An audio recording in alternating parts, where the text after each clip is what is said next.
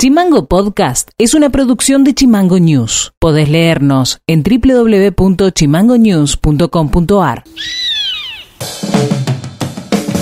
Hola, ¿cómo están? Este es el resumen informativo de este martes 6 de julio y estas son las tres más de Tierra del Fuego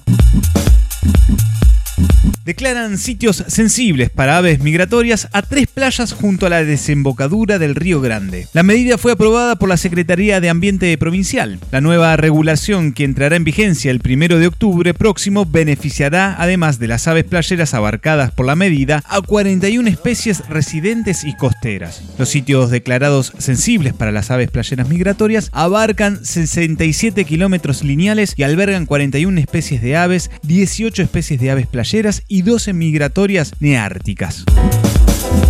La directora por el sector de activos de OSEF, Soledad de Fabio, hoy se refirió a que el suministro de medicamentos y la prestación de servicios propios como la odontología, la óptica y la farmacia no se están fortaleciendo, lo que está produciendo un vaciamiento. Dijo que la presidencia ha creado un circuito paralelo de compras porque la actual gestión política tiene internas con los trabajadores, logrando que no se evalúe desde el ente las necesidades concretas de los afiliados y afiliadas. Y sobre la modificación de la ley de la obra social que plantea el oficialismo, explicó que el problema no es financiero, que subir un punto los aportes de los y las trabajadoras no va a solucionar nada y que solo va a tapar un agujero hasta que termine la gestión para que no haya conflicto. Señaló que el problema no son los recursos, sino la decisión política.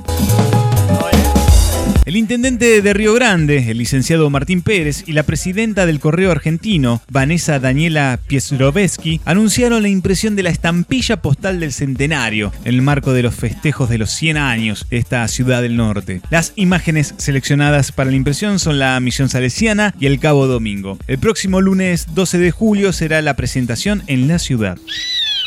Noti Audio. El gobernador Gustavo Melella se reunió con el coordinador residente de la ONU en Argentina, Roberto Valent. En el encuentro se acordó que la Organización de Naciones Unidas colaborará en la reglamentación de la ley que prohíbe en aguas marítimas y lacustres la instalación de las salmoneras. Así lo anunció el mandatario fueguino. Uno de los temas es trabajar con ellos el plan de ampliación de la matriz productiva que tiene la provincia, que lo lleva adelante y que es muy importante para que distintos organismos e instituciones de ONU puedan participar, enriquecerlo y, ayudarnos a llevarlo adelante. Y bueno, un tema de, los últimos días tiene que ver con esta ley que de alguna manera pone condicionamientos a la producción de salmones en nuestra provincia, donde no queremos que se arriesgue el medio ambiente, eh, como el canal de Biglio, las aguas que tenemos dentro de la provincia, que son un valor para nosotros muy preciado. Le hemos pedido y ellos se han ofrecido también que con distintos organismos, instituciones de Naciones Unidas, trabajar conjuntamente la reglamentación, con lo cual a nosotros nos va a dar mucha tranquilidad de que vamos haciendo muy bien las cosas, pero también tener el acompañamiento de ellos creo que es muy importante para la provincia y para el país. Y por otro lado... Noti Audio.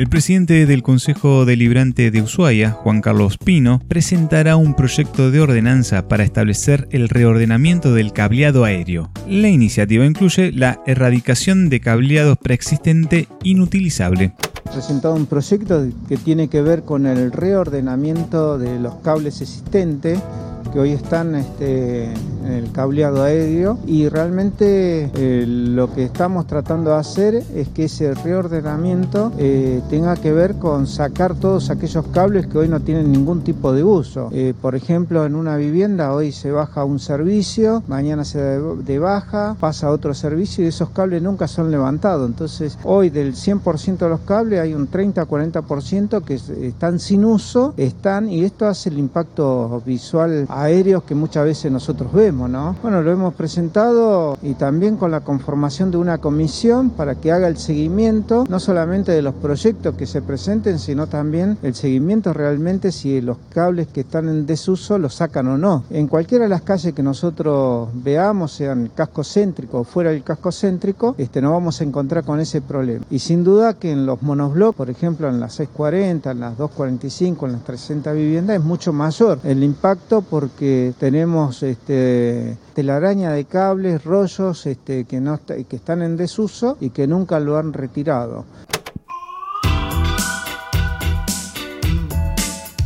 Y esto ha sido todo por hoy. Seguimos en Spotify como Chimango News y escribinos vía WhatsApp al 2901 6506 66. Dejamos con un tema musical de Tom Tom Club y nos reencontramos mañana. Chao. Chimango Podcast. Conducción. Federico García. Diseño y redes sociales. Micaela Orué. Seguinos en Twitter. Seguinos en Facebook como Chimango News. En Instagram como Chimango News OK.